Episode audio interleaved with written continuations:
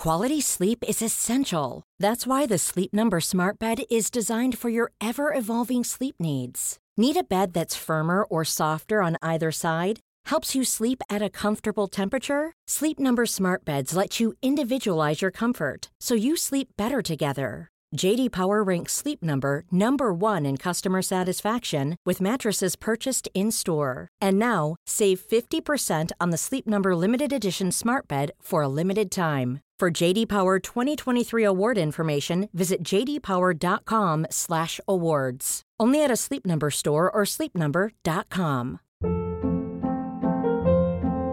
Hold up. What was that? Boring. No flavor. That was as bad as those leftovers you ate all week. Kiki Palmer here, and it's time to say hello to something fresh and guilt-free. Hello Fresh. Jazz up dinner with pecan-crusted chicken or garlic butter shrimp scampi. Now that's music to my mouth. Hello Fresh. Let's get this dinner party started. Discover all the delicious possibilities at hellofresh.com. États-Unis, il y a seulement 12% des meurtres qui sont commis par des femmes. Donc, comme vous pouvez le constater, c'est assez rare. Et la majorité des crimes commis par les femmes, c'est des crimes qu'on appellerait des crimes de passion. Je suis pas trop fan de ce terme, mais souvent, euh, la personne qui va tuer, la femme qui va tuer, va avoir un lien avec sa victime. Ça va être son enfant, son mari, une amie, euh, un agresseur. La personne va connaître sa victime bien souvent. C'est rare qu'on va voir des femmes qui vont tuer pour tuer tout simplement. Et c'est pourquoi Eileen Warnos est aussi populaire, c'est qu'il y a comme un genre de mythe qui a été créé autour d'elle. Bien sûr, il y en a eu d'autres, mais il n'y en a pas eu beaucoup d'autres et celle-ci a été probablement la plus connue. On peut dire de Eileen Warnos que c'était pas une voleuse qui tuait, mais bien une tueuse qui volait.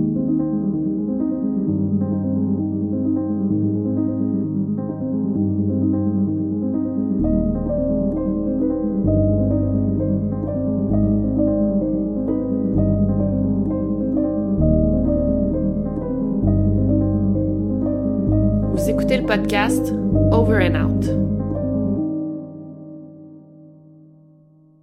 Yeah, and I got to come clean that I killed those seven men in first degree murder and robbery.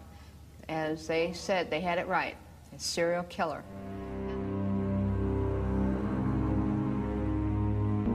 Aileen Carol Pittman est née le 29 février 1956 à Rochester, au Michigan. Elle est née dans une année bissextile. Son surnom, c'est Lee.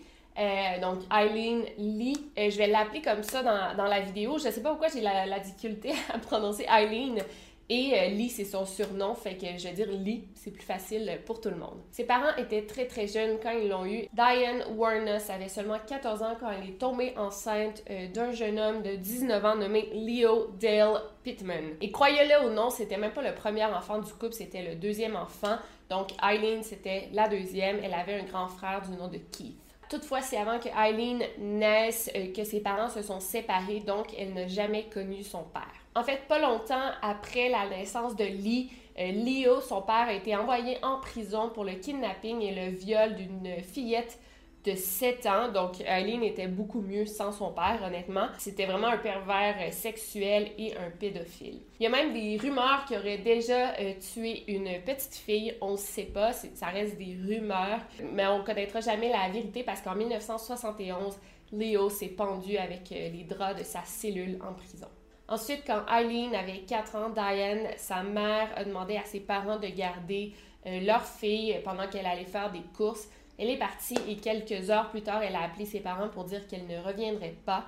Donc, euh, c'est les grands-parents de Eileen qui l'ont adoptée. Donc déjà en partant, Eileen a connu un traumatisme assez important en ne connaissant pas son père. Donc le fait qu'un enfant grandisse sans un parent, oui, ça peut affecter son parcours. Ça arrive malheureusement assez souvent qu'il y a un des deux parents qui abandonne son enfant. Parfois c'est à cause d'un décès quand l'enfant est assez jeune. Ça arrive, mais oui, ça peut créer des dommages chez l'enfant. Et en plus de ça, en plus de n'avoir jamais connu son père, elle s'est fait abandonner par sa mère à l'âge de 4 ans. Ça a créé des dommages irréparables chez cet enfant, surtout à cette étape crucial de sa vie. Ainsi, Lee et son grand frère Keith ont été élevés par leurs grands-parents maternels, donc Laurie et euh, Britta Warnus. Laurie, c'était un ingénieur dans l'usine de Ford et Britta s'occupait des enfants. Le couple avait eu trois enfants, donc euh, Laurie, Barry et Diane, la mère de Lee. Et Lee et Keith ont été officiellement adoptés par leurs grands-parents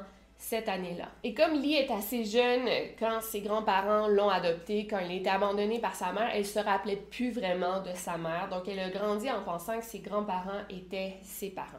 Les témoignages de Lee par rapport à ses grands-parents ont vraiment, vraiment euh, changé à travers les années. À plusieurs reprises, elle a affirmé s'être fait maltraiter par ceux-ci et d'autres fois, elle a dit qu'elle a grandi dans une famille aimante. Les autres enfants euh, de Laurie et Britta, eux, disent que c'est faux, en fait, qui ont toujours été super bien traités par euh, leurs parents, grands-parents. Même Keith, le frère de Lee, a toujours dit s'être euh, fait euh, bien traiter par ses grands-parents. Donc, on ne sait pas vraiment qui croire à ce point. Donc, Lee, pendant plusieurs années, a dit qu'elle avait subi beaucoup d'abus de la part de Laurie, son grand-père. Et plus tard, elle a changé sa version des faits en disant qu'elle avait grandi dans un bon foyer, donc, c'est difficile de connaître euh, la vérité, mais je vais quand même vous dire les deux versions. Donc, depuis toute petite, depuis l'âge de 6 ans, euh, Lee adorait jouer avec le feu. Elle était vraiment attirée par le feu.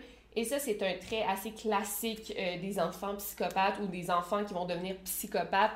maltraiter des animaux et jouer avec le feu. Donc, Lee, définitivement, elle entre dans cette catégorie. Elle jouait toujours avec des allumettes là, à l'âge de 6 ans. Et euh, à un moment, elle a essayé de partir un feu avec du liquide à lighter, à briquet. Et ça y est comme. Le, feu est parti plus qu'elle croyait. ça lui a brûlé le visage, puis ça lui a créé quand même des grosses cicatrices dans son visage qu'elle a eu toute sa vie. Quelques années plus tard, à l'âge de 9 ans, ce qui est encore très jeune, Lee jouait avec une amie. Les deux fillettes jouaient avec un produit chimique qui peut comme exploser. Et en effet, euh, ça a explosé à accidentellement. Et donc, Lee s'est brûlée très sévèrement au visage, sur les bras, ce qui fait qu'elle a dû être hospitalisée et confinée pendant plusieurs mois. Et encore là, ça lui a créé des, euh, des cicatrices sur les bras, dans le visage, permanentes. Le grand-père de Lee avait des problèmes de consommation d'alcool. Il buvait énormément. Quand il se fâchait contre ses enfants pour les punir, il leur donnait des coups de ceinture ce qui pour nous, euh, ça semble être. Ça, bon, c'est de la maltraitance d'enfants, évidemment, mais à cette époque, c'était pas du tout perçu comme ça, même que l'Église encourageait les citoyens à punir leurs enfants avec des coups de ceinture. Donc c'est pas si pire parce que c'était une pratique assez régulière. Mais ça l'a quand même traumatisé Lee. En fait, chaque jour, euh, on lui ordonnait de laver la ceinture avec du savon, tu sais, laver euh, l'arme avec laquelle son, grand-père utilisait pour la frapper, pour la punir. Et quand il la punissait, euh, c'était assez violent. Il lui demandait de se déshabiller, de se mettre complètement nu, de se pencher sur la table de la cuisine pour qu'il lui donne ses coups de ceinture. En 2020, on peut pas croire que ça existe, mais encore là, on parle des années 60, c'était une pratique courante. Mais d'un côté, Laurie était alcoolique, donc il était souvent en état d'ébriété quand il faisait ça. Donc il n'y allait pas vraiment de main molle, et il fouettait très très violemment et traitait Lee de bonne à rien et lui disait qu'elle elle, n'aurait jamais dû euh, naître. Donc Lee était très très jeune à cette époque. Elle se ramassait avec des gros bleus partout sur le corps, donc c'est assez difficile. C'est à peu près dans les mêmes âges qu'elle a commencé à être active sexuellement, euh, à peu près à l'âge de 9-10 ans, ce qui est très très très très jeune. Apparemment qu'elle avait beaucoup de relations sexuelles avec son frère Keith. Je ne sais pas si c'est des rumeurs, là, ça fait quand même longtemps. Et il y en a qui disent que oui, c'est arrivé, il y en a qui disent que non.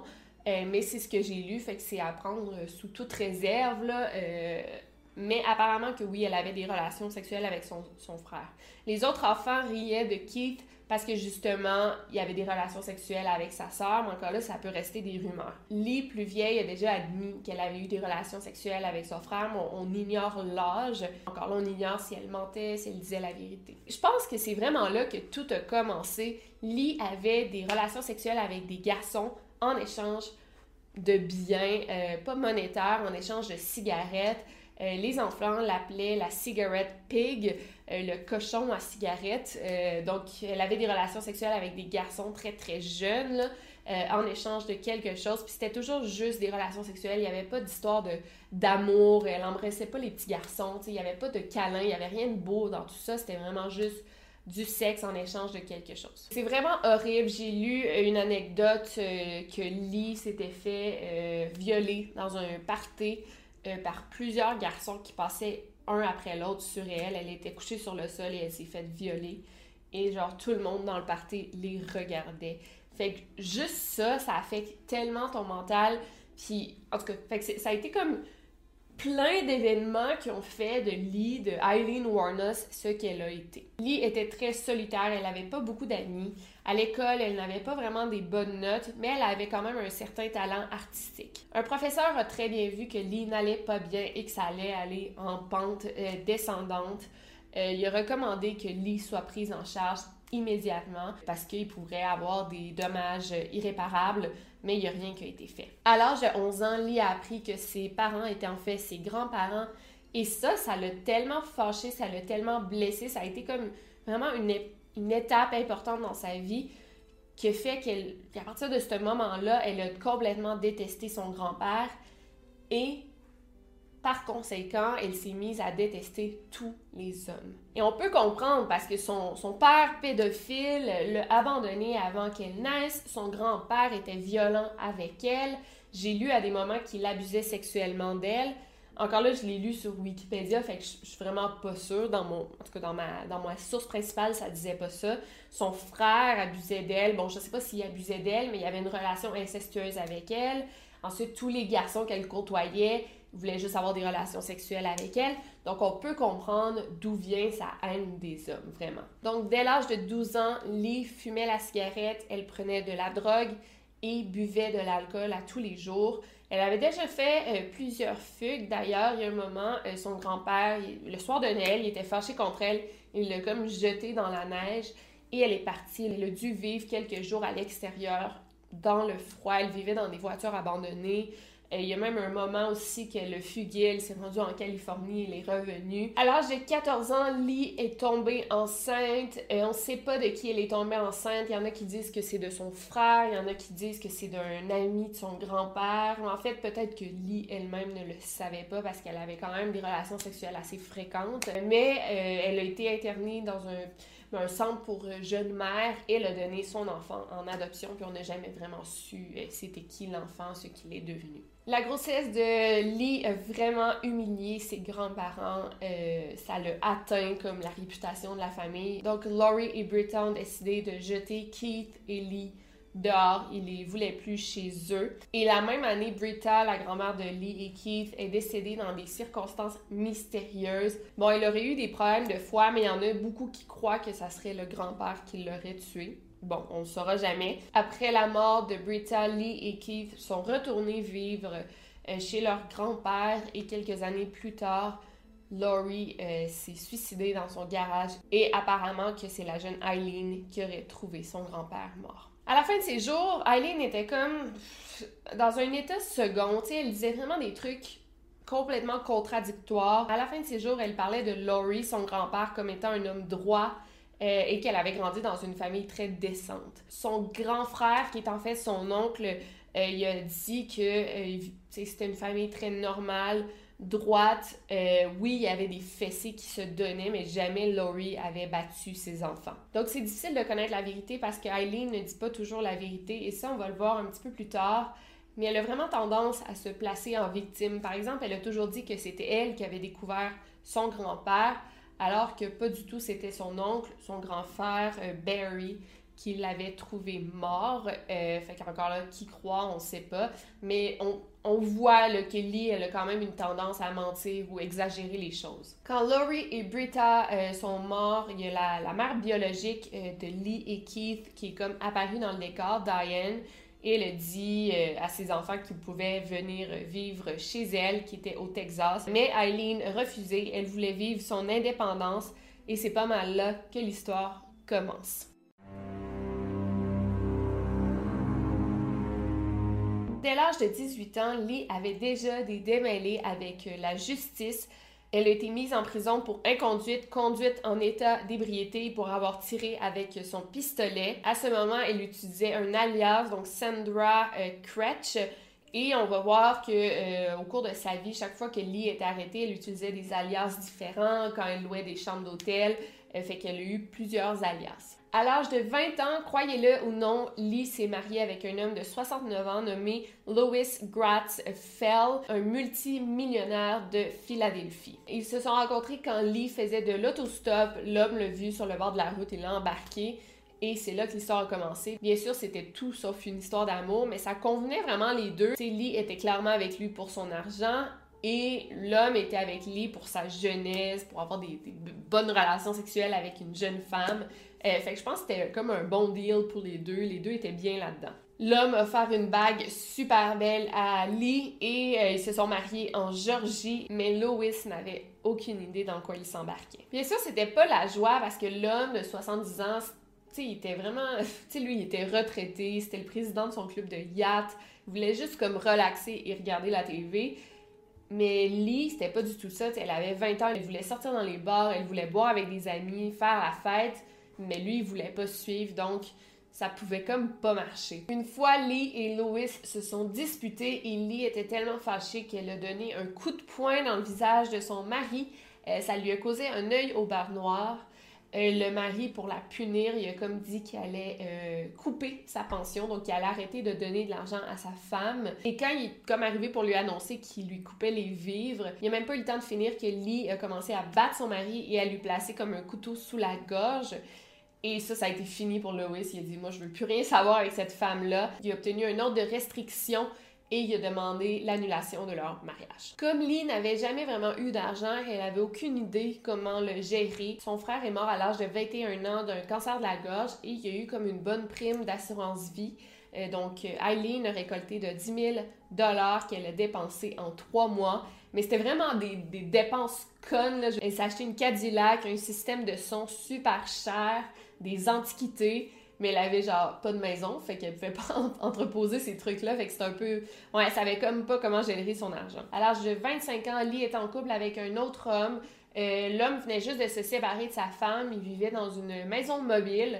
Mais euh, encore là, l'homme dit que Eileen avait vraiment la mèche courte. Elle explosait de, des colères incroyables. Mais d'un autre côté, il dit qu'elle était très chaleureuse, aimante et pleine de surprises. Elle faisait tout pour plaire à cet homme. Et c'était à peu près la première fois que Lee tombait en amour avec un homme. Euh, fait que le couple allait bien mais les colères de Lee euh, faisaient que ça créait un déséquilibre vraiment intense. Un matin, Lee s'est réveillée, puis elle était comme fâchée. Elle, trouvait que son, son, nouveau copain profitait de son corps, donc elle a décidé de partir et elle a déménagé en Floride. Et c'est là qu'elle y passera le restant de ses jours. Quand elle a quitté pour la Floride, Lee n'allait pas bien, elle était suicidaire, euh, elle venait juste de, de, boire comme une caisse de bière, du whisky, fait qu'elle pensait se suicider et s'est arrêtée dans un magasin pour s'acheter d'autres bières.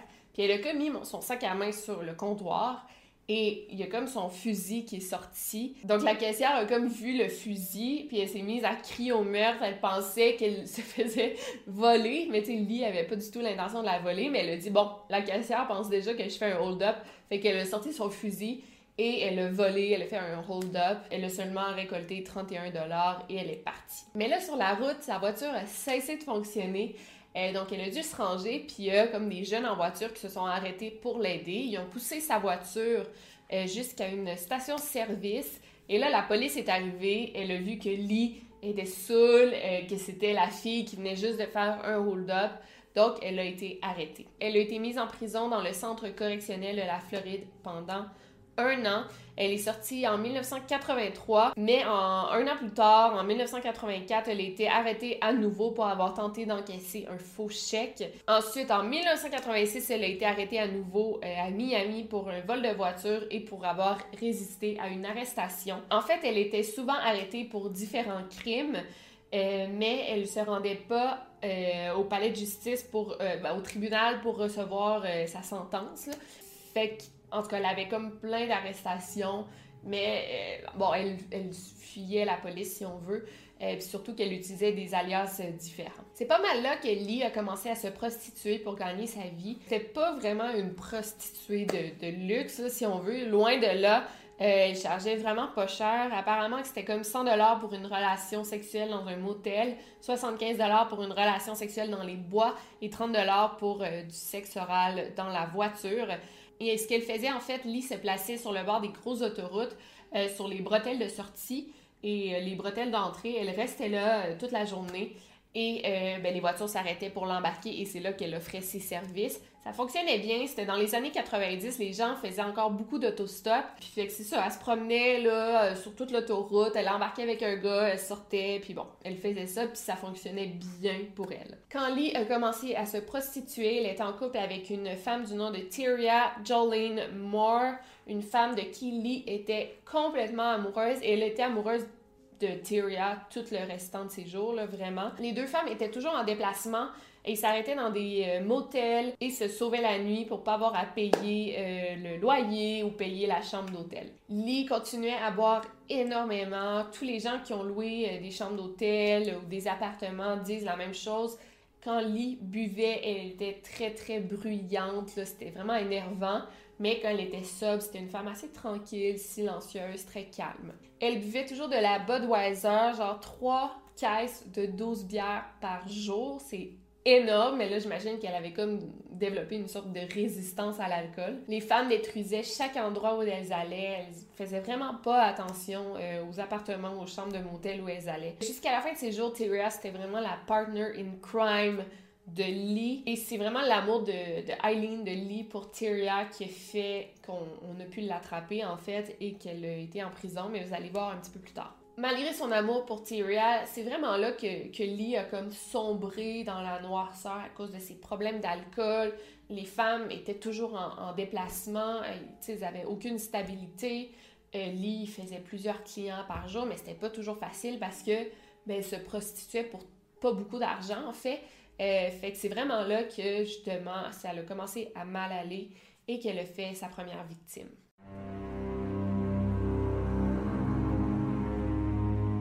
Eileen Warnes compare vraiment son travail à celui d'un chauffeur de taxi en disant que parfois tu as des bons clients qui payent beaucoup et parfois tu as des mauvais clients qui veulent pas payer? Et ça fait comme un peu partie de son travail, elle accepte ça. Mais là, c'est quand elle est tombée sur un mauvais client, qu'il y a quelque chose qui s'est réveillé en lit et que tout a changé.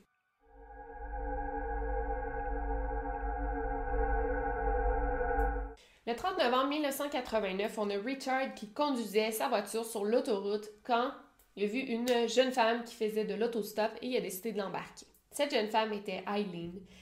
Elle avait bu toute la soirée, venait juste de se disputer avec sa petite amie Tyria et depuis 6 heures du matin qu'elle était sur la route, donc elle était vraiment de mauvaise humeur. Quand Lee est embarquée dans la voiture de Richard, elle été surprise de constater qu'il est assez bel homme. De son côté, Lee n'était pas du tout le genre de Richard. C'était une, femme assez petite, blonde, très très masculine. C'était pas le genre de femme qui, qui l'intéressait normalement. Mais là, plus les deux buvaient, plus il commençait à être attiré par Eileen. Richard Mallory, c'est un homme de 51 ans qui possédait un magasin de réparation électronique à Clearwater, euh, puis quand il a embarqué euh, Eileen, il comptait vraiment s'amuser. Se sont arrêtés dans une station-service pour mettre de l'essence et Richard en a profité pour acheter un six-pack de bière. Ils ont conduit pendant plusieurs heures, euh, ils buvaient tout le long sur la route, ils ont parlé de tout et de rien. C'était vraiment plaisant. Jusqu'à 5 heures du matin, ils se sont arrêtés pour que Lee fasse ses services à Richard, il s'était entendu pour une fellation à 30 Donc, selon Lee, elle a commencé à, procéder à l'acte sexuel quand l'homme euh, l'a attaqué. Lui, il voulait plus, mais il avait seulement payé pour 30 donc l'homme, est comme embarqué sur elle pour commencer à la violer, mais Lee a réussi à ben, s'enlever de là. Elle a pris son sac et elle a tenté de s'enfuir. Apparemment qu'il aurait réussi à la rattraper, mais là, on peut pas savoir parce qu'encore là, il n'y avait pas de caméra ni rien. On peut juste compter sur le témoignage de Lee parce que Richard est mort. Fait que, on, on saura jamais vraiment ce qui est arrivé dans ces, dans ces affaires-là. Mais selon elle, elle aurait tiré sur Richard comme légitime défense parce qu'il allait la violer, il rendu violent et dangereux. Elle a regardé Richard mourir euh, pour ensuite le voler Ensuite, elle a vendu la, caméra et la radio que Richard avait dans sa voiture pour 35 dollars. Sur la facture, en fait, quand elle a, vendu ses, items dans un pawn shop, il y avait l'empreinte digitale de Lee. Donc ça, ça a quand même servi durant le procès. Lee a toujours dit que c'était de l'autodéfense. Elle a tué Richard parce qu'elle était en danger puis c'était comme son seul moyen de s'en sortir. Même durant son procès, elle a toujours répété ça. Mais le juge ne l'a pas cru parce qu'avec l'accumulation de ses meurtres, ben, ça faisait que, bon, ça diminuait un, peu le meurtre qu'elle avait fait. Euh, fait que le, juge la croyait pas du tout. En fait, tout le monde était persuadé que Lee avait tué Richard pour le voler, alors que non, en fait, elle l'avait volé après l'avoir tué. Donc c'était juste comme un.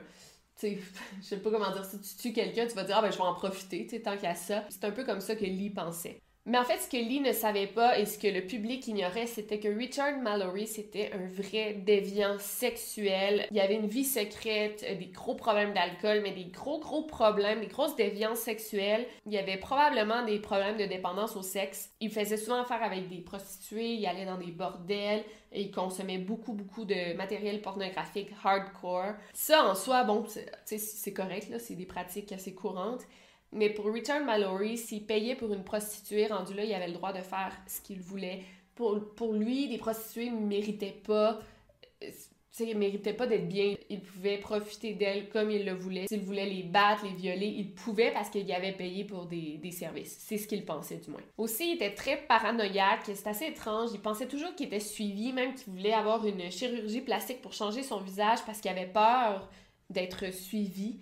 Euh, ça, c'est assez bizarre. Aussi, il a été hospitalisé dans un hôpital psychiatrique du Maryland pendant 10 ans pour tentative de viol. C'est super important, ça, mais tout le comportement sexuel et euh, le, background criminel de Richard Mallory n'a pas été admis en cours au moment du procès de Eileen. Qui aurait, bon, ça l'aurait pas aidé à la fin, elle a tellement fait de meurtres que ça l'aurait pas vraiment aidé, mais ça aurait été bon que le jury sache que c'est très très possible que Richard ait tenté de violer Eileen. Même en institution, son comportement était terrible, il se battait toujours avec les autres patients, il s'est même évadé une fois, il a réussi à kidnapper une fillette, il a été recapturé. Il y a même un psychiatre qui l'aurait évalué en disant que cet homme avait de fortes tendances sociopathes. Donc, clairement, cet homme était dangereux. Donc, le lundi suivant, le 3 décembre, quand Richard n'a pas ouvert son magasin, il n'y a personne qui s'en est préoccupé. Et c'est quand on a retrouvé sa Cadillac abandonnée près de Daytona qu'on a pensé qu'il pouvait être en danger. Près de l'auto, on a retrouvé plusieurs items partiellement enterrés dans le sable, soit le portefeuille de Richard, deux verres en plastique, une bouteille de vodka à moitié vide, une bouteille de Budweiser. Euh, c'est tout, tout ça pouvait suggérer que Richard n'était pas seul. Et aussi, comme on va le voir plus tard, à plusieurs reprises, le siège de la voiture était super avancé et Richard, c'est un homme assez grand, fait qu'il aurait jamais pu conduire avec un siège autant avancé, aussi proche du, du volant. Moi, je conduis vraiment proche de mon volant, mais des hommes de six pieds peuvent pas conduire de cette manière. Donc, ça laissait encore là sous-entendre qu'il y a quelqu'un d'autre qui s'était servi de la voiture. On a fait une analyse de la voiture, mais on n'a pas retrouvé d'empreinte digitale. Le 13 décembre, le corps de Richard Mallory a été retrouvé à plus de 8 km de sa voiture. Son corps était dans un état squelettique, donc un état de décomposition très très avancé. Il avait été beaucoup mangé par les animaux, les insectes. Euh, il était tout habillé, sauf ses poches de pantalon étaient comme sorties. Et il avait été tiré à quatre reprises euh, dans son torse. Donc, selon les dires, Richard aurait tenté de violer Lee. Mais qu'en est-il des autres victimes?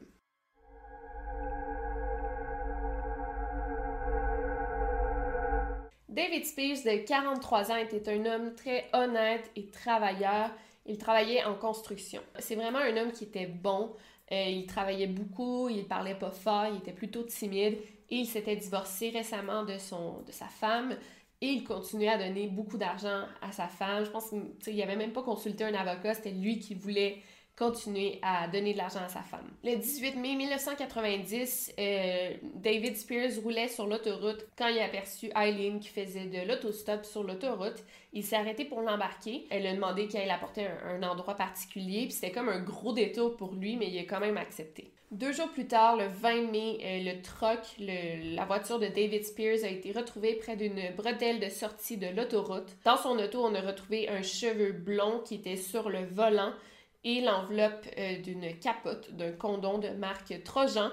a été retrouvé sur le sol de la voiture. Tous ses effets personnels avaient été volés et comme dans le cas de Richard Mallory, le siège de la voiture était super avancé. Et encore là, David Spears, c'est un homme de 6 pieds, 1m82, fait qu'il n'aurait pas pu conduire aussi proche du volant. Le 1er juin, le corps d'un homme nu a été retrouvé. Il était dans un état de décomposition super avancé lui aussi. Euh, il portait juste sa casquette de baseball, en fait, il était nu. Euh, près du corps, il y avait une capote usée de marque Trojan et plusieurs canettes de bière vides de marque Budweiser. Tout son argent avait été volé, incluant l'argent qu'elle allait remettre à sa fille pour son cadeau de graduation. Et il y avait même une petite enveloppe de 600 dollars dans sa voiture. Euh, c'était comme de l'argent d'urgence qui avait été volé. On lui a tiré dessus à plus de six reprises avec des, des balles de calibre .22 et on a identifié la victime grâce à ses Quality sleep is essential. That's why the Sleep Number Smart Bed is designed for your ever evolving sleep needs. Need a bed that's firmer or softer on either side? Helps you sleep at a comfortable temperature? Sleep Number Smart Beds let you individualize your comfort so you sleep better together. JD Power ranks Sleep Number number 1 in customer satisfaction with mattresses purchased in-store. And now, save 50% on the Sleep Number limited edition Smart Bed for a limited time. For JD Power 2023 award information, visit jdpower.com/awards. Only at a Sleep Number store or sleepnumber.com. Ever catch yourself eating the same flavorless dinner three days in a row? Dreaming of something better? Well, HelloFresh is your guilt-free dream come true, baby. It's me, Kiki Palmer. Let's wake up those taste buds with hot, juicy pecan-crusted chicken or garlic butter shrimp scampi. Mm. Hello Fresh. Stop dreaming of all the delicious possibilities and dig in at HelloFresh.com.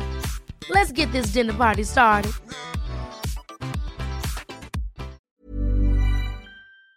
Informations dentaires. Au procès d'Eileen, elle a dit que tous les hommes qu'elle avait tués le méritaient, mais ceux qui connaissent David Spears disent le contraire. Ils disent que cet homme ne pouvait pas blesser une mouche. Donc, est-ce qu'il avait été violent avec elle? Je pense qu'on ne le saura jamais, malheureusement.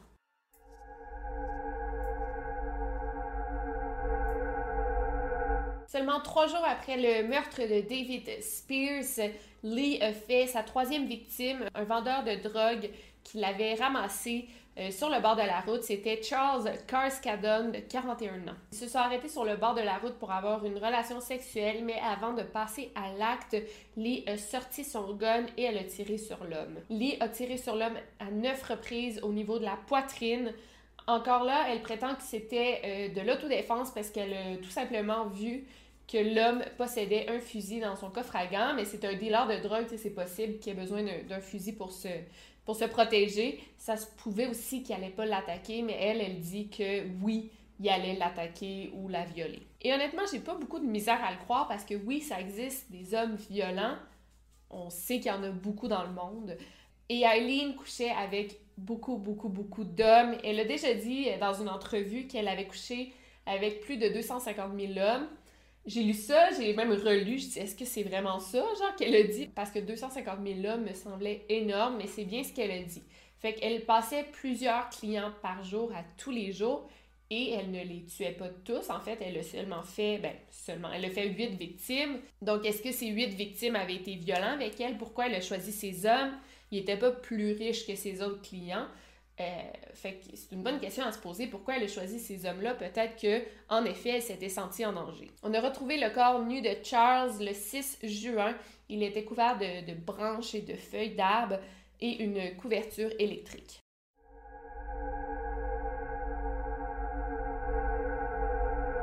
La prochaine victime, Peter Seams, c'est un homme très très chrétien de 65 ans, c'était un missionnaire. Peter aurait embarqué Lee en Floride et ils ont conduit pendant plusieurs heures. Ils se sont arrêtés près d'un boisé pour passer à l'acte et Lee dit qu'elle l'a tué avant qu'il ait l'occasion de la violer. Elle l'a tué, elle l'a laissé sur le bord de la route et elle est partie avec la voiture pour retourner en Floride. Comme ils ont conduit plusieurs heures, Lee était pas mal en état d'ébriété, elle regardait pas trop la route.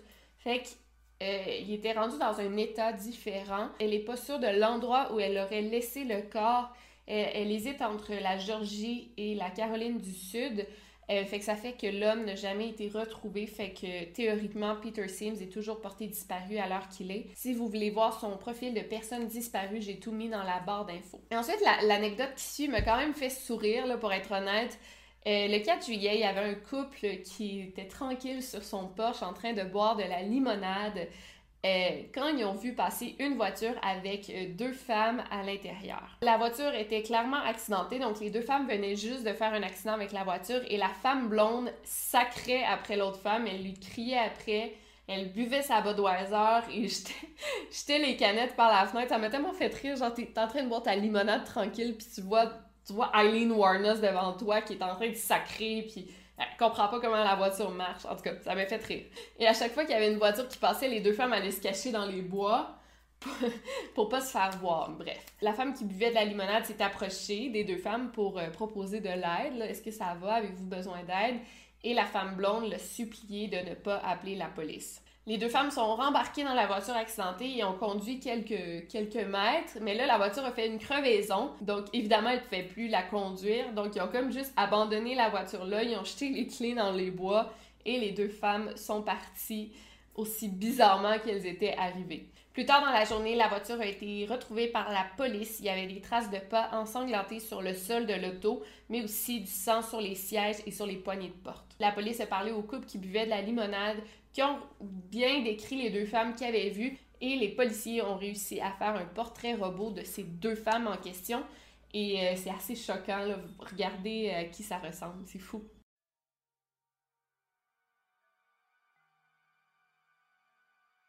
Donc, c'était la première fois qu'on avait des suspects. Euh, ben, en fait, que Eileen et Tyria étaient des suspects dans, dans l'histoire. Et la police aurait vraiment pu euh, relever les empreintes digitales dans la voiture parce qu'il y en avait, là, clairement, mais ils ne l'ont pas fait. Parce que s'ils l'avaient fait, ils auraient pu, genre, mettre les, empreintes digitales de Eileen dans la banque de données et immédiatement, ils auraient vu que euh, les empreintes digitales appartenaient à Eileen parce qu'elle avait quand même un gros dossier criminel, mais ils ne l'ont pas fait.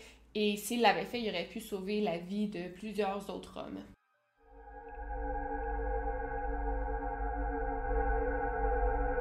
Le 4 août 1990, il y a une famille qui faisait un pique-nique dans la forêt de Ocala quand ils sont tombés sur le corps d'un homme.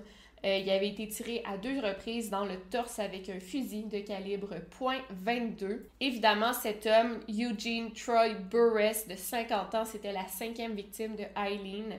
Euh, selon euh, Eileen, s'était rendue dans la forêt euh, ensemble pour qu'elle performe son, ses services. Et l'homme, il a juste sorti comme un billet de 10 en disant que c'était tout ce qu'elle valait. Et il s'apprêtait comme à la violer. Mais Lee a été plus vite que lui et elle lui a tiré dessus.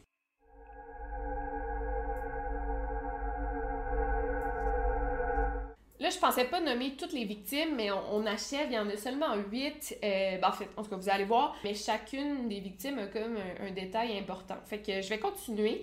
Euh, j'espère que c'est pas trop long pour vous. En fait, je peux pas pas parler de cette victime parce que ça m'a vraiment fait rire.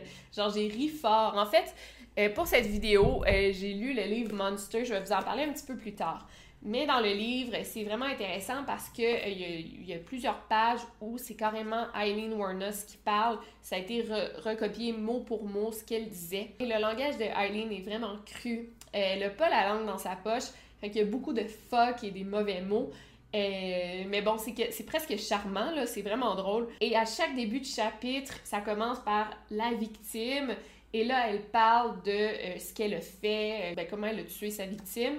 Fait que c'est toujours comme une grosse description. Et quand on est arrivé à Curtis Reed, euh, on voit comme une citation de Eileen et ça dit juste Corky Reed, what the fuck are you talking about? Genre, ça m'a vraiment fait rire parce qu'au lieu, genre, elle comprenait pas pourquoi on lui parlait de cette victime-là et vous allez voir à la fin de la vidéo pourquoi. Donc, le 9 septembre 1990, Corky est reporté disparu. Après trois jours sans nouvelles, sa famille s'inquiète. Il y a plus de 2000 affiches qui sont distribuées. 500 volontaires sont à la recherche de Corky, mais ils ne le trouvent pas. La voiture de Corky est retrouvée et, comme dans toutes les affaires, on retrouve un emballage de capote Trojan, des cartons vides de cigarettes Marlboro et Camel. Comme l'affaire de Peter Sims, le corps de Corky n'est jamais retrouvé. Quand Eileen a été arrêtée, jamais les policiers ont considéré que Corky ou Curtis Reed, Corky c'est son surnom, n'ont jamais considéré que Corky pouvait être une victime de Eileen, mais la famille de Corky était persuadée que oui, euh, avec toutes les preuves quand on a retrouvé sa voiture. Ils ont même fait une pétition pour que Eileen soit questionnée sur le meurtre de Curtis Reed. Euh, mais pourtant, Lee a toujours affirmé que c'était pas sa victime. Et elle a été vraiment honnête. Quand elle l'a avoué, elle a été vraiment honnête par rapport aux victimes qu'elle avait tuées, mais cet homme-là, il a toujours nié l'avoir tué. Pourtant, il, il, est porté disparu et clairement, elle a été en contact avec lui avant qu'il disparaisse. Quand on a saisi tous les effets personnels de Eileen, on a retrouvé une valise très distincte qui appartenait au père de Corky et ainsi que des chandails du style que euh, Corky aimait porter. Fait que quand la famille de Corky a vu ça dans les effets personnels de, de Eileen, ils ont dit ben là, clairement, elle a tué Corky, genre enquêté, euh, fait, questionnez-la sur ça, c'est vraiment important. Mais Eileen a toujours nié être impliquée dans la disparition de Corky et on va y revenir un petit peu plus tard.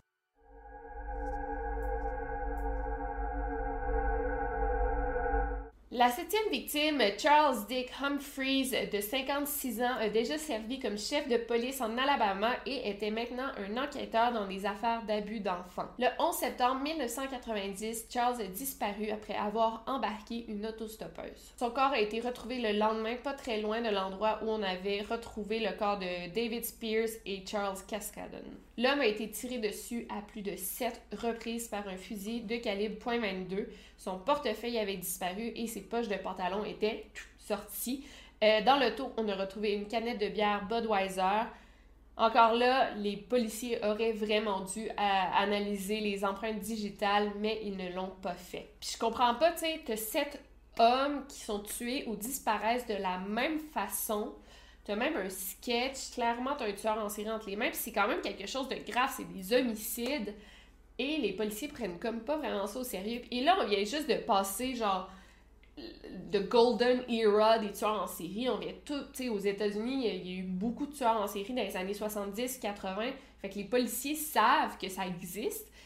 Et clairement, ils ont affaire à un tueur en série parce que tous ces hommes disparaissent ou meurent sur l'autoroute euh, en Floride. Mais c'est ça, je comprends pas pourquoi ça n'a pas été pris au sérieux. Et encore une fois, si ça avait été pris au sérieux dès le départ, il y a plusieurs euh, hommes qui auraient été épargnés. Par contre, ce que les policiers faisaient, c'est qu'ils allaient dans les stations-service euh, pour questionner les commis parce que dans chaque cas où on retrouvait les voitures abandonnées, il y avait des canettes de bière abandonnées. Fait que clairement, la personne qui tuait devait aller acheter des bières. Et dans la plupart des cas, les, caissiers reconnaissaient la victime et disaient que la victime était accompagnée d'une femme blonde, petite, bâtie et très masculine. Et euh, quand on, leur demandait de la décrire, on faisait un sketch, c'était pareil au sketch précédent et ça ressemblait beaucoup, beaucoup à Eileen. Fait que là, les policiers commençaient à penser que la tueuse en série pouvait être une femme, parce qu'il se disait, c'est sûr que les hommes qui s'arrêtaient pour embarquer la personne, le tueur, devaient lui faire confiance.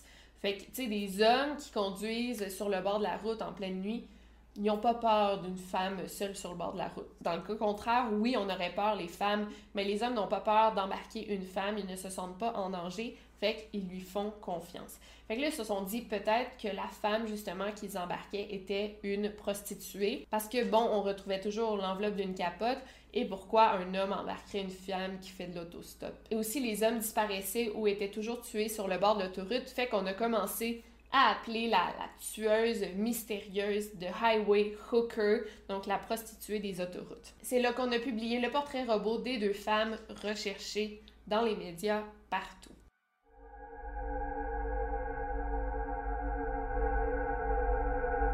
Et finalement, la dernière victime, le 18 juillet 1990, un policier qui travaillait pas cette journée-là est en train de chasser quand il a trouvé le corps d'un homme nu. Il portait seulement une paire de bas. On lui avait tiré dessus à quatre reprises par un fusil de calibre .22. En décembre 1990, il y a un homme qui a appelé la police pour dire qu'il reconnaissait les femmes recherchées par la police. Un an plus tôt, deux femmes lui avaient loué un RV et il avait même les noms des deux femmes en question, donc Tyria Moore et Lee. Il y a une autre femme qui a appelé pour dire que les deux personnes recherchées étaient déjà restées euh, dans son motel, dans le motel à Ocala. Leur nom était Tyria Moore et Suzanne Blahovec, un autre alias de Eileen. Elle a précisé que les deux femmes étaient des lesbiennes, en fait elles étaient en couple et que la blonde Suzanne était la dominante du couple et qu'elle travaillait euh, comme prostituée dans des aires de repos pour camionneurs. À peu près dans ce temps-là, euh, Tyria et Eileen se sont séparées et Tyria est retournée euh, vivre dans sa famille. Eileen était complètement détruite, elle avait le cœur brisé.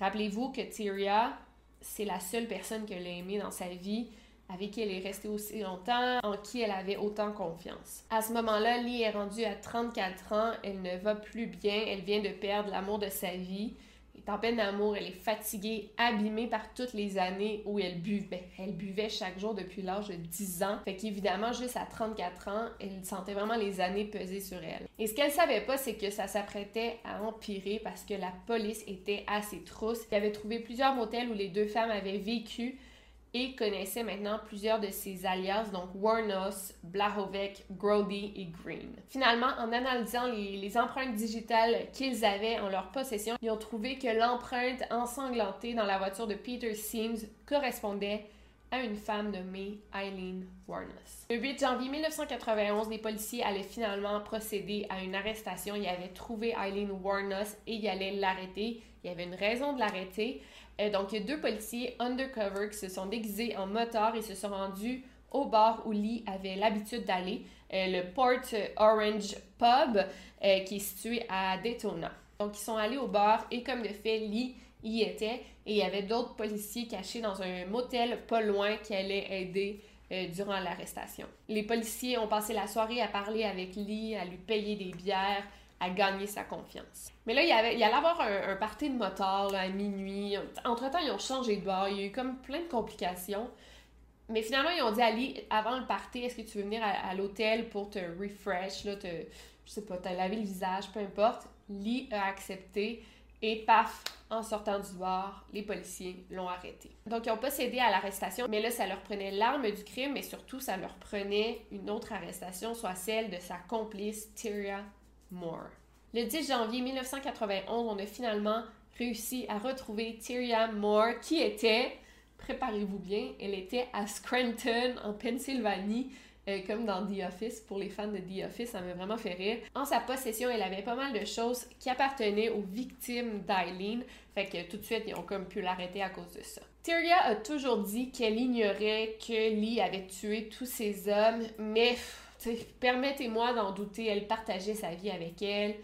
oui, elle allait pas avec elle se prostituer, mais quand même, Lee devait avoir du sang sur elle. C'est sûr qu'elle savait, mais elle, elle dit qu'elle savait pas. Les policiers, eux aussi, en doutaient, mais il y avait vraiment besoin de Tyria pour le procès. Fait qu'ils ont comme gagné sa confiance à elle. Elle a même accepté d'aider les policiers en piégeant Eileen, en la faisant confesser. Euh, mais surtout, euh, elle a accepté de témoigner en cours contre son ex-petite amie. Apparemment que le seul meurtre que Tyria savait, c'était le meurtre de Richard Mallory. Euh, la soirée même, Eileen était rentrée à la maison avec une Cadillac. Puis c'est là que Eileen avait confessé avoir tué un homme et Tyria lui a répondu Moi, je veux rien entendre, je veux rien savoir de tout ça, tu me dis rien. OK, t'as-tu un homme, mais dis-moi pas les détails. Je veux pas être, euh, avoir des problèmes à cause de ça. Donc, ça se peut que depuis cette soirée, Lee, elle savait que sa petite amie voulait rien entendre. Fait qu'elle passait ça sous silence. Peut-être que Tyria s'en doutait, mais c'était comme don't ask, don't tell, là. En tout cas. Tyria a été amenée dans un motel à Daytona euh, où on lui a demandé d'appeler Eileen pour que l'appel soit enregistré. Et elle allait faire comme si rien n'était. Elle allait prétendre vouloir retourner en Floride pour récupérer ses trucs ou un truc de même. Eileen avait été arrêtée, mais elle savait pas à quel point les, les, policiers avaient un dossier solide contre elle. Elle pensait juste avoir été arrêtée pour un meurtre, là, ou, bon, elle a tellement été arrêtée dans sa vie qu'elle savait peut-être pas pourquoi, là, mais son arrestation avait même pas été médiatisée. Personne savait que Eileen Warnes avait été arrêtée.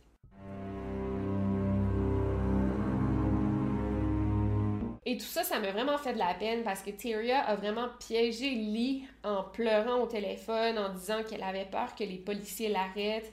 Euh, à cause du meurtre des hommes. Fait qu'elle pleurait, puis elle était là, j'ai peur que, sais, je sois blâmée pour tes crimes, dans le fond. Et autant Lee, autant elle savait que Tyria n'avait rien à voir dans les meurtres. Donc, ça, ça leur été vraiment injuste que Tyria soit mise en prison pour des meurtres qu'elle n'avait pas commis. Et comme Lee aimait Tyria par-dessus tout, elle voulait pas non plus que sa copine soit arrêtée pour des meurtres qu'elle avait pas fait. Donc, elle a décidé de tout avouer au policier par amour pour Tyria. Durant sa confession, elle a dit à plusieurs reprises que les meurtres avaient été commis par euh, légitime défense et elle a même dit au policier qu'elle avait fait une bonne action parce que si elle n'avait pas tué ces hommes, ils auraient violé d'autres femmes. Mais aussi, elle a dit à plusieurs reprises que Tyria n'avait rien à voir avec les meurtres, que fallait pas qu'elle soit mise en prison, qu'il fallait pas qu'elle soit accusée, que c'était elle la seule responsable. Et selon Eileen, elle avait comme décidé euh, de confesser parce qu'elle voulait aller au paradis et elle savait que euh, si elle confessait, euh, on allait lui pardonner, Dieu allait lui pardonner ses meurtres. Et les policiers faisaient vraiment tout ce que Lee voulait. Si elle voulait fumer, il allumait sa cigarette, il amenait des snacks, du café. Euh, parce que là, elle racontait tout, elle confessait tout dans les moindres détails. Il voulait pas qu'elle perde de l'intérêt. Il voulait vraiment la satisfaire parce qu'avec une confession, là, il allait pouvoir vraiment la mettre en prison pour longtemps. Quand on lui a demandé combien d'hommes elle avait tué, elle a répondu que six les policiers lui ont dit T'es sûr que c'est pas sept? Genre, il me semble que c'est sept hommes. Puis elle a dit non, non, j'ai juste tué six hommes. Et elle en était sûre. Pourtant, nous avons comme huit victimes en note. Et on pense pas qu'elle mentait parce que depuis le début avec la police, elle était super honnête. Elle a épargné aucun détail. Là, elle disait vraiment la vérité. Elle a décrit chacun des meurtres pendant plus de trois heures dans les moindres détails. Je vais juste revenir au meurtre de Curtis Reed, Corky. Euh, elle a toujours nié avoir tué Corky, mais pourtant on a retrouvé des effets personnels de Corky chez Eileen et même chez Tyria. Eh bien, figurez-vous que tout le monde est à la recherche de Corky, puis on est de son corps en fait, et euh, en 1992, Corky Curtis Reed a été arrêté pour vitesse au volant. Et là, la police a dit Ben là, t'es recherché par la police. On pensait que t'avais été tué par Eileen Warnes, mais en fait, l'homme est tout simplement fâché contre sa famille puis il veut plus leur reparler. Donc, euh, on a annulé euh, le profil de personne disparue. Mais c'est quand même drôle, tu sais, parce que tout, tout laissait croire que Eileen l'avait tué, mais non, lui, il a juste décidé de partir sans aviser qui que ce soit. Bref. Fait qu'Eileen n'avait pas menti, en effet, elle avait dit la vérité qu'elle ne l'avait pas tué. Après la confession d'Eileen, l'affaire a finalement été médiatisée. On venait juste d'arrêter la femme responsable du meurtre de sept hommes en Floride. En prison, l'humeur de Eileen changeait régulièrement. Euh, parfois, elle était super heureuse, surexcitée, et d'autres fois, elle était très déprimée. Elle adorait avoir l'attention, elle lisait tous les articles sur elle, regardait la télévision quand il parlait d'elle. C'était vraiment rendu une célébrité. Il y avait comme un aura mythique autour d'elle en prison. Tout le monde voulait lui parler. Euh, ouais, elle attirait vraiment l'attention. Même les gardiens de sécurité voulaient comme être proches d'elle ou bon. C'était comme, ben oui, c'était comme la première tueuse en série. Je sais pas si c'est la première, mais c'était dans les plus connus. Le 14 janvier 1991 a commencé le procès pour euh, le meurtre de Richard Mallory qui allait être traité à part des autres victimes, puisque les avocats euh, de Eileen avaient la preuve que c'était un délinquant sexuel, donc qui avait essayé de la violer, donc que le meurtre était euh, légitime défense. Fait que c'était comme le, procès pour le meurtre de Richard, puis il y avait les six autres hommes dans un autre procès. Mais là, durant le procès, on a comme montré la confession de Lee qui parle de ses victimes, qu'elle rit, elle est surexcitée de partager les détails, elle est comme presque fière. Fait qu'évidemment, ensuite, quand elle dit Ouais, mais il a essayé de me violer, c'était juste la légitime défense, puis tu parles du meurtre en riant, en souriant, mais évidemment que les membres du jury la prenaient plus au sérieux, donc ils ne l'ont pas cru quand elle disait qu'elle avait été violée. Euh, la défense a tenté de montrer que Lee elle souffrait de problèmes mentaux, donc qu'elle n'était pas responsable des meurtres. Apparemment qu'elle souffrait du syndrome de personnalité limite, et à cause de son enfance traumatisante et difficile, elle ne savait comme pas différencier le bien du mal. Le 27 janvier, Eileen a été reconnue coupable pour le meurtre au premier degré de Richard Mallory. Et après la déclaration du jury, Eileen a explosé et a crié Je suis innocente, j'ai été violée, j'espère que vous serez violée vous aussi. Bon, elle aurait vraiment pas dû faire ça, exploser et se fâcher contre les membres du jury parce que c'est eux qui allaient déterminer sa sentence. Et le jour suivant, Eileen a été condamnée à la peine de mort sur la chaise électrique. Après avoir reçu sa peine de mort, Eileen a eu le droit de dire euh, quelques mots et elle a dit Je voulais vous confesser que Richard Mallory m'a violée très violemment, mais je vous l'ai déjà dit. Mais les autres ne l'ont pas fait, ils ont juste essayé de me violer. Finalement, il s'est tourné vers le prosécuteur en disant J'espère que ta femme et tes enfants vont être violés dans le cul. Et finalement, elle a fait un gros fuck you au juge en criant Fils de. bon. sais, elle marche pas ses mots, cette Eileen. Le 31 mars, elle a eu le procès pour les autres meurtres et elle a reçu cinq autres peines de mort qui s'accumulaient à sa peine de mort. Elle n'a pas été reconnue coupable pour le meurtre de Peter Seams parce que son corps n'a jamais été retrouvé. Même si on avait déterminé que c'était la légitime défense pour le cas de Richard Mallory, ben tu ça change rien au final parce qu'elle était quand même condamnée à la peine de mort.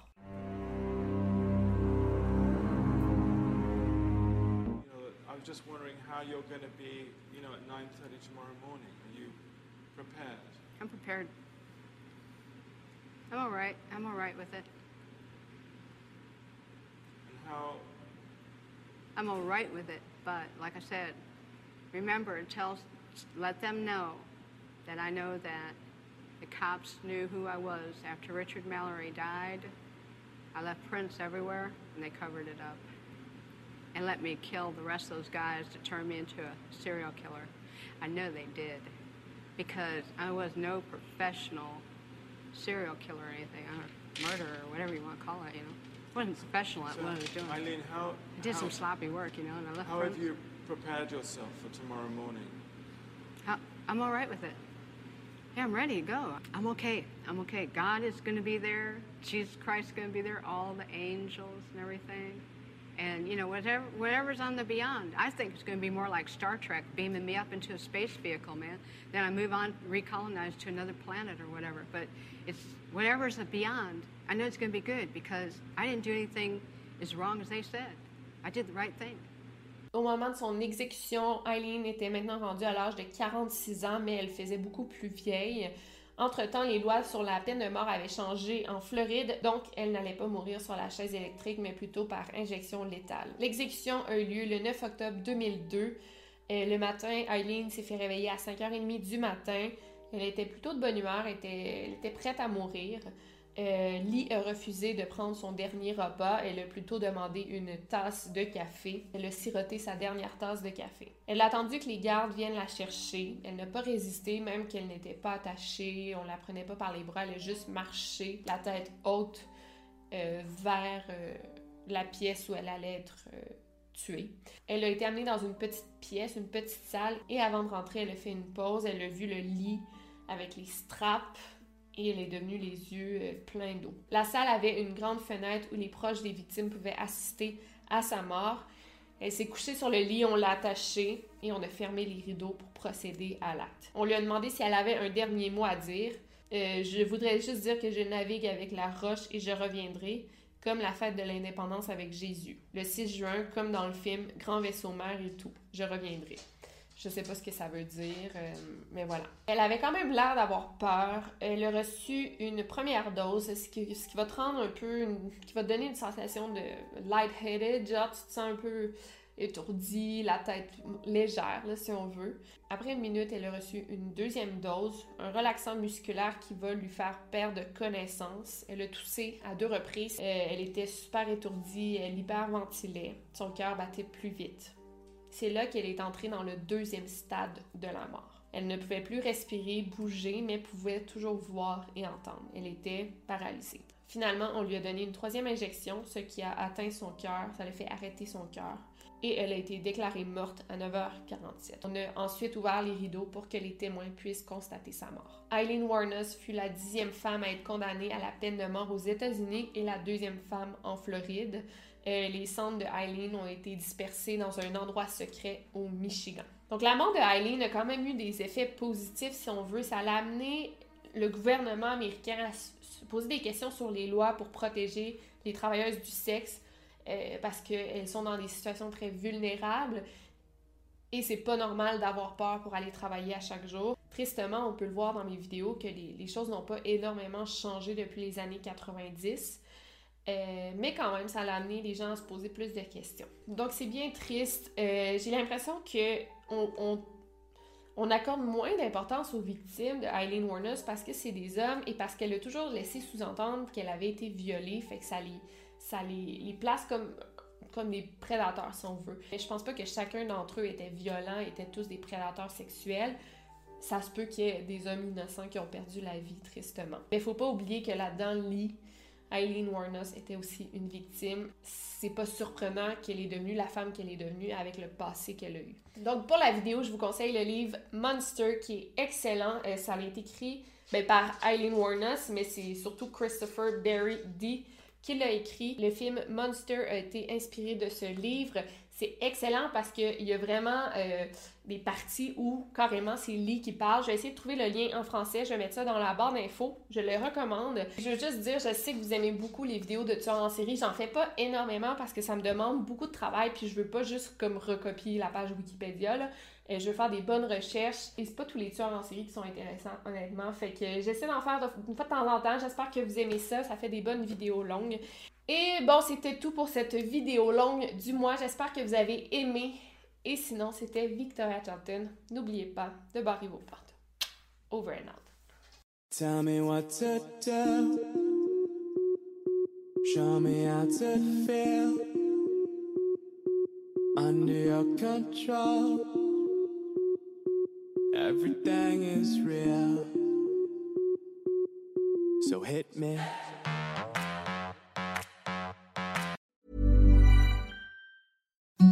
Imagine the softest sheets you've ever felt. Now imagine them getting even softer over time. That's what you'll feel with Bowl and Branch's organic cotton sheets. In a recent customer survey, 96% replied that Bowl and Branch sheets get softer with every wash. Start getting your best night's sleep in these sheets that get softer and softer for years to come. Try their sheets with a 30-night guarantee. Plus, get 15% off your first order at bowlandbranch.com. Code BUTTERY. Exclusions apply. See site for details.